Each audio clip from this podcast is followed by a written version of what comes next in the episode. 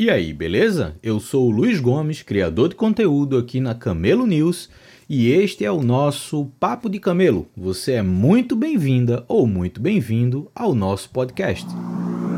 One,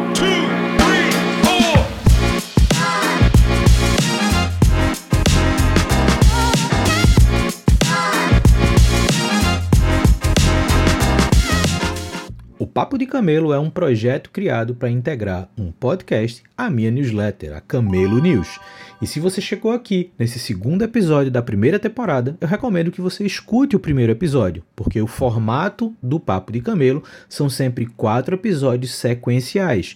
Nessa primeira temporada, o foco vai ser falar sobre o que são startups camelo. E nesse segundo episódio da primeira temporada, a gente vai falar sobre como criar e lançar produtos no mercado de forma que eles sejam aderentes às demandas esperadas por esse mercado.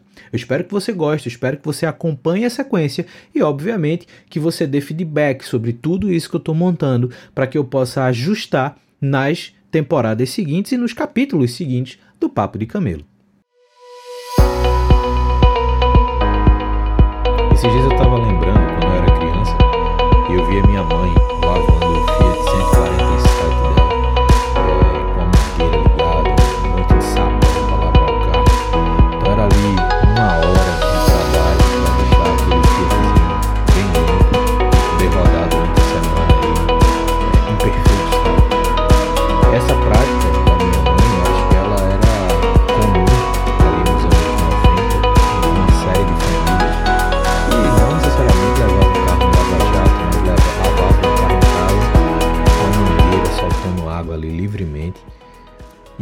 tive a curiosidade de procurar a saber quanto de água se gasta para lavar um carro com mangueira. E eu descobri um dado assustador. E em meia hora de trabalho, você pode gastar até 500 litros de água lavando um carro ou fazendo qualquer coisa com a mangueira ligada. A minha questão com relação a isso e o tema de hoje é pensar sobre e se a gente não tiver tanta água para lavar o mesmo carro? Se a gente tiver menos recurso para fazer alguma coisa, será que a gente consegue fazer com a mesma qualidade? E aí eu descobri uma empresa que consegue lavar um carro inteiro do mesmo jeito que a mãe, minha mãe lavava, deixando o carro limpo, que é esse o objetivo, com apenas 300 ml de água. Luiz, o que é que isso tem a ver com a conversa do papo de camelo? Absolutamente tudo. Porque hoje o que a gente vai falar é como você pode gerar bons resultados no seu negócio quando você tem acesso a menos recurso. Esse é o ponto principal do nosso papo hoje.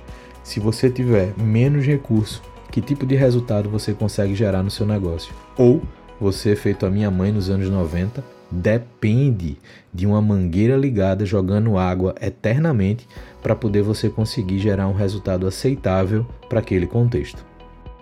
Quando a gente fala de acesso a recurso nas startups, a gente necessariamente vai chegar num ponto chamado captação de investimento financeiro.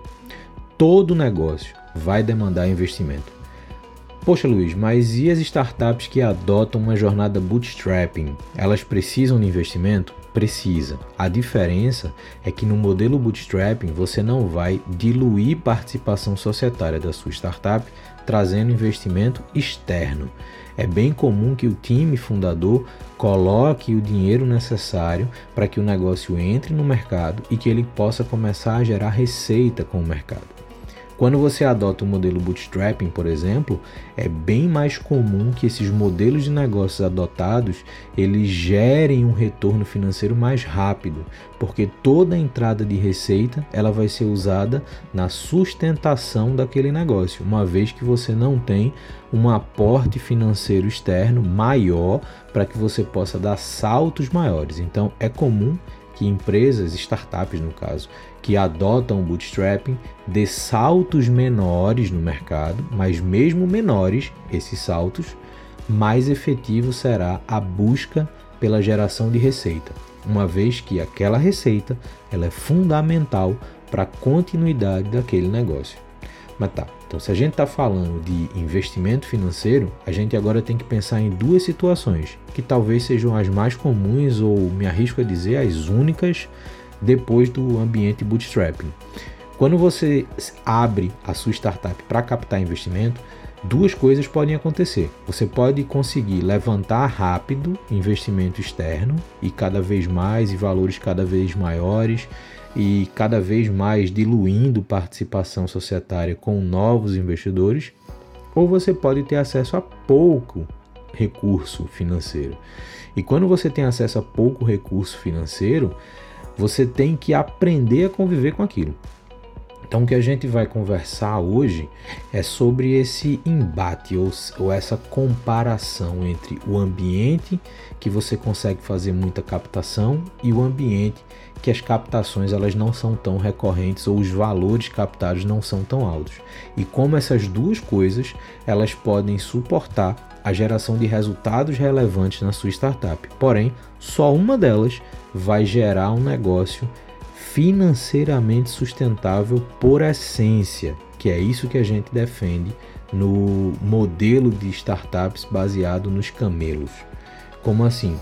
Existe uma dessas duas estratégias que a percepção de dependência de investimentos é maior e isso acaba gerando uma série de complicações que a gente tem visto hoje no mercado e, obviamente, isso leva resultados que não são tão legais assim, como demissões em massa, como reestruturação de negócio, uma vez que aqueles cheques super altos eles param de existir. Do outro lado, existe uma estrutura que capta pouco e aprende a se virar captando pouco.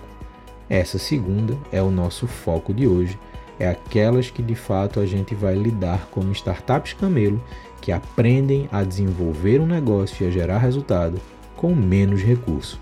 Viu que isso tem tudo a ver com o exemplo da minha mãe lavando o 147 dela com a mangueira ligada e hoje você consegue lavar um carro com 300 ml de água com a mesma qualidade? Essa é a comparação. Por um lado, você tem startups que parecem ter uma mangueira de dinheiro eterna e isso cria uma relação de dependência com aquela abundância financeira. Por outro lado, você sabe que tem 300 ml de água para lavar o mesmo carro. Então você vai aprender de alguma forma a como gerar um resultado bacana usando apenas 300 ml de água. Essa capacidade de se adaptar, essa capacidade de conseguir gerar resultado relevante, muitas vezes com a mesma qualidade de quem tem muito dinheiro, tendo pouco, define um comportamento fundamental nisso que a gente fala de startups camelo. Vamos para frente que a gente tem muito mais coisa para falar sobre isso. Se você já captou investimento para sua startup, já deve ter passado por aquele momento de pensar: caramba, tem esse dinheiro agora na conta da minha empresa, o que, é que eu vou fazer com ele? Ainda mais quando você tem agora um novo perfil de sócio chegando no seu negócio, não é só mais o time fundador. Esse momento ele reflete muito o papel de uma captação financeira. Eu entendo que uma captação financeira ela vai causar algumas coisas importantes dentro da sua startup. Quatro coisas especificamente. A primeira coisa é que você vai ter que se preocupar com a estrutura de custos que o seu negócio vai passar a ter após a entrada daquele dinheiro. Vou criar um exemplo bem simples. Vamos supor que você tem uma startup apenas com um time fundador o seu produto é apenas um MVP, ele ainda não gera um volume de receita muito grande, significativa, ou seja, vocês não pagam os boletos com a receita gerada pelo aquele MVP, mas vocês estão super dispostos a fazer aquele negócio dar certo. Quando entra uma receita adicional, você vai ter naturalmente novos custos. Você vai contratar alguém, você vai contratar algum serviço, você vai gastar com marketing, você vai gastar com produto, você vai gastar com algumas coisas que vai subir o custo e muitas vezes o custo fixo da sua startup. Se isso acontece, você precisa ter um controle do que a gente chama do cash flow. Termo bonito para falar de fluxo de caixa. Você precisa ter um fluxo de caixa controlado. Se o seu custo antes do investimento era X e depois do investimento passou a ser 5X, você precisa entender que o resultado que você precisa gerar no mercado precisa ser suficientemente grande para você agora sustentar uma empresa que custa mensalmente 5x. Bom, se isso é um ponto importante, A segunda questão associada a uma captação financeira vai ser sobre como você usa esse investimento para suportar a geração de novos resultados. Vamos voltar para esse caso. A gente tem um MVP no mercado, a gente só tem o time fundador, ninguém está tirando dinheiro ainda da startup, porque tudo que entra é para pagar os serviços, para pagar a hospedagem, para pagar algum serviço terceiro que você precisa fazer. Então ali não tem retiradas, nem tem acúmulo de receita. Entra um novo investimento, você vai ter que fazer o que com aquilo? Eu preciso projetar um crescimento neste resultado financeiro que justifica para o investidor, para a investidora, aquele valor que foi transferido. Então, se naquele momento você está faturando, por exemplo, 5 mil reais por mês e você consegue pagar suas contas ali com 5 mil reais por mês, com uma entrada de receita externa, você agora vai ter que pensar como o meu negócio que fatura 5 mil por mês vai passar a faturar 15 mil por mês. Ou seja, o direcionamento de investimento que você vai fazer no seu negócio tem que ser pensando em novos resultados que a sua empresa precisa gerar para justificar aquele aporte que foi, que foi recebido, né, que foi levantado.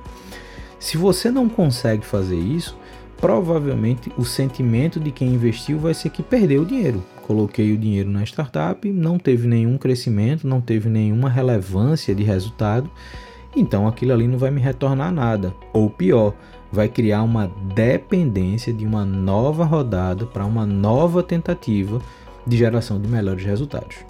Mas vamos lá. O ponto é todo investimento ele precisa projetar um melhor resultado de mercado para sua startup. Luiz, eu captei investimento e eu ainda não gero receita. Eu estou com receita zero. Ok, então esse investimento ele tem que projetar um primeiro volume de receita que este primeiro volume de receita justifique para quem investiu que aquele dinheiro fez sentido. O terceiro ponto é, todo investimento financeiro ele precisa apontar para um retorno daquele investimento no negócio. Isso significa o quê? Se eu invisto 100 mil numa startup que está faturando 5 mil por mês, ou seja, está ali faturando 60 mil por ano, eu espero conseguir ter um retorno positivo desse meu investimento quando essa startup começar a faturar, por exemplo, 500 mil por ano ou 600 mil por ano, fazer um vezes 10 desse crescimento. Então eu estou faturando 60, levantei 100. Se eu agora estou faturando 600, então aquele cara que investiu 100, ele pode começar a projetar que ele vai ter uma saída financeira positiva daquela startup que ele investiu. Então toda vez que cair um investimento na sua startup, pense: quanto eu estou faturando hoje? Em quanto tempo eu consigo gerar uma receita suficiente que justifique para essa pessoa que investiu agora um retorno positivo sobre aquele valor investido? Parece complexo e realmente é, mas é um ponto fundamental se você quiser construir um negócio que ele seja financeiramente sustentável. Quando a gente fala de sustentabilidade, a gente está falando da capacidade do seu negócio parar de pé se, por exemplo, você não tiver uma próxima captação. Se você levantar 100 mil e depois não levantar mais nada, o seu negócio ele tem que ter um potencial de crescimento, mesmo que lento. Você não precisa crescer tão rápido quanto quem tem lá a torneira de dinheiro aberta ininterruptamente. Mas mesmo crescendo mais lento, cada passo que você dá no mercado gera um resultado financeiro relevante. Então você vai em busca desses resultados financeiros. Você vai, você vai em busca de sair daquele faturamento de 60 mil ano, vamos imaginar aqui que você está lá faturando né, seus 5 mil por mês, para sair para um faturamento de 600 mil ano, ou seja, é uma estrutura que você fatura 50 mil mês. Então você faz um vezes 10 na sua capacidade de geração de receita. Se uma startup com muito investimento consegue fazer isso em um ano, talvez você consiga fazer em dois, mas você consegue fazer com muito mais solidez e principalmente com uma estrutura de custo muito mais controlada. Esse é o grande ponto. Quando a gente fala de projeção de retorno, eu não estou falando na capacidade que uma startup que recebe muito investimento tem de gerar mais receita. Existe uma lógica que mostra que quanto mais capital você levanta, maior a chance de você aumentar também o volume de receita. O problema não é esse. O problema é que esse aumento de receita, ele muitas vezes descontrola a estrutura de custos. Então você tem uma estrutura de custos X, essa estrutura de custos cresceu 30 vezes e a sua projeção de receita cresceu 10 vezes. Então é normal que essa estrutura, mesmo gerando receita, ela não seja saudável ou sustentável, porque o custo de operação cresceu muito mais rápido do que, é, do que a capacidade de geração de receita. Então, retorno financeiro é isso. O quarto ponto é ter uma estratégia de crescimento do seu negócio baseado na competitividade que o seu negócio vai ter no mercado. Como assim?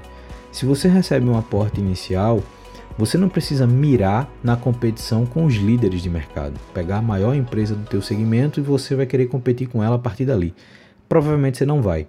Mas você consegue pegar uma captação inicial, olhar para uma empresa que é duas vezes o teu tamanho e pensar assim: como é que eu faço para competir agora com esta empresa, que é duas vezes o meu tamanho? Quando você entender quais estratégias que vão fazer você competir com essa empresa que é duas vezes o seu tamanho, você começa a vincular o uso do investimento a, essa, a esse posicionamento competitivo frente a uma empresa que é duas vezes o seu tamanho. Ok? Ok. A partir daí, você começa a criar de fato uma visão estratégica de crescimento onde você consegue controlar a estrutura de custos, você consegue ter prioridade sobre o que você vai fazer para gerar melhores resultados, você começa a ter uma previsão de retorno e você tem clareza ou um pouco mais de clareza do que tinha antes sobre como competir com a empresa que está mais próxima a você no mercado. Esse é o objetivo, essa é a estrutura base na captação de investimento financeiro externo. Quando a gente vê cases e mais cases de startups fazendo demissões em massa, na verdade o que a gente está vendo ali é um desequilíbrio na estrutura de custos daquele negócio. Ou mais do que isso, uma dependência de manter o custo da startup em cima de novas rodadas de captação. O problema é, e se o próximo investimento não vier do tamanho ou no tempo que você espera? Então, o que vai definir uma jornada de uma startup camelo não é saber viver sem dinheiro. Eu acho que saber viver sem dinheiro é uma situação hipotética quase impossível de acontecer. O que vai acontecer é a jornada de uma startup camelo é definida pela capacidade de gerar resultado financeiro, mesmo quando o valor de investimento é menor ou mais espaçado. Isso significa que o foco daquele negócio é fundamentado na geração de receita. Se eu estou levantando 100 mil e hoje eu tenho uma receita de 5 mil mês, eu preciso trabalhar para que eu gere agora 10 mil, 15 mil mês. Então eu não vou queimar o meu caixa contratando rápido, incorporando uma série de coisas. Eu vou pensar o uso do meu investimento para que ele possa garantir um crescimento sólido e que se eu não tiver uma próxima rodada financeira, eu consiga manter aquela nova estrutura que eu construí. Então, você equilibra a tua capacidade de geração de receita com a tua estrutura de custo com o valor captado no investimento. São três variáveis que elas precisam ter uma harmonia na estratégia. Não adianta você diminuir o seu fluxo de caixa para que você possa hipoteticamente gerar resultados mais rápidos e rapidamente também ter que levantar uma nova rodada. Porque se aquela nova rodada não acontecer, você colocou em risco toda a estrutura do seu negócio. A coisa mais fácil de acontecer ou de você resolver é fazer essas demissões, porque você corta o custo, você aumenta o seu fluxo de caixa, o tempo do fluxo de caixa, mas você sai com uma imagem bem negativa no mercado. Então o negócio é, antes de você sair queimando caixa, tente criar uma sinergia entre esse fluxo de caixa, o valor captado e o seu potencial atual de geração de receita.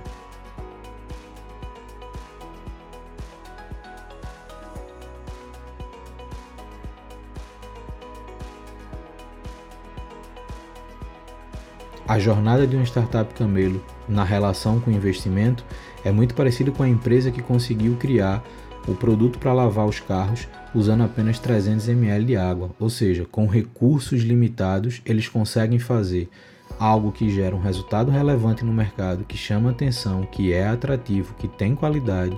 Isso não significa que é uma jornada fácil, Pelo contrário, a jornada de uma startup camelo é potencialmente mais complexa do que uma startup que está aí na corrida frenética para se tornar um unicórnio. Porém, o risco de insucesso de uma startup que está nessa corrida frenética acaba sendo muito maior, porque eles vivem debaixo de uma estrutura cujo equilíbrio entre custo, receita e captação financeira é totalmente quebrado. Você não consegue manter o negócio que você acabou de construir porque você criou uma dependência em ter um próximo cheque, um próximo valor, um próximo aporte para inflar o seu caixa e manter um fluxo de caixa bem pequenininho.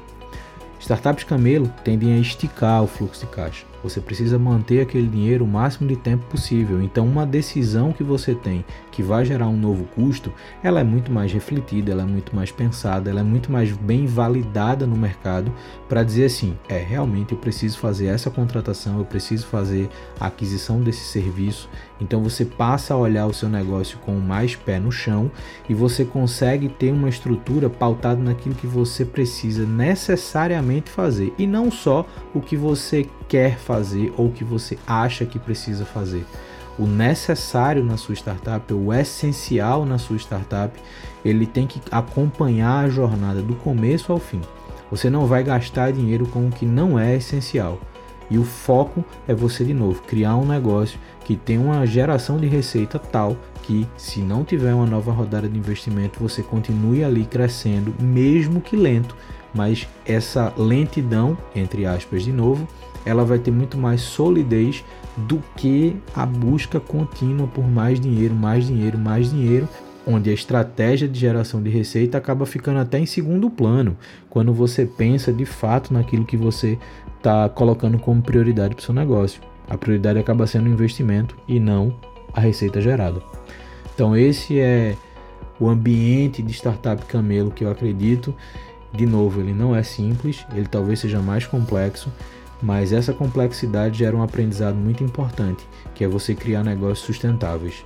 Com esse ponto, eu fecho o quarto episódio do Papo de Camelo, que também fecha o primeiro tema tratado nessa primeira temporada do Papo de Camelo, falando sobre o que são startups camelo. A partir do próximo episódio eu tenho uma surpresa para vocês, que já não vai ser mais surpresa, porque eu vou contar agora, a gente vai ter episódios com pessoas convidadas. Então agora o papo de camelo vai ser de fato um papo entre eu e alguém ou algumas pessoas que eu pretendo convidar para trocar ideias, experiências, contar histórias que sejam úteis, como sempre, ao seu desenvolvimento como empreendedora ou como empreendedor. Se você está à frente de uma startup, se você quer criar uma startup ou se você trabalha em uma startup esse conteúdo ele é fundamental para você. Não perca, não deixe de compartilhar, não deixe de avaliar essas edições, não deixe também de ler o texto que complementa essa edição e vai te dar muito mais informações sobre isso que a gente conversou aqui.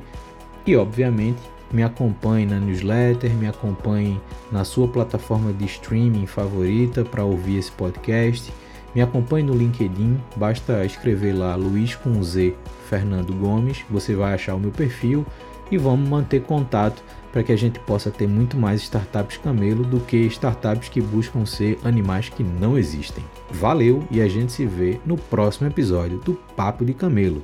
Até lá!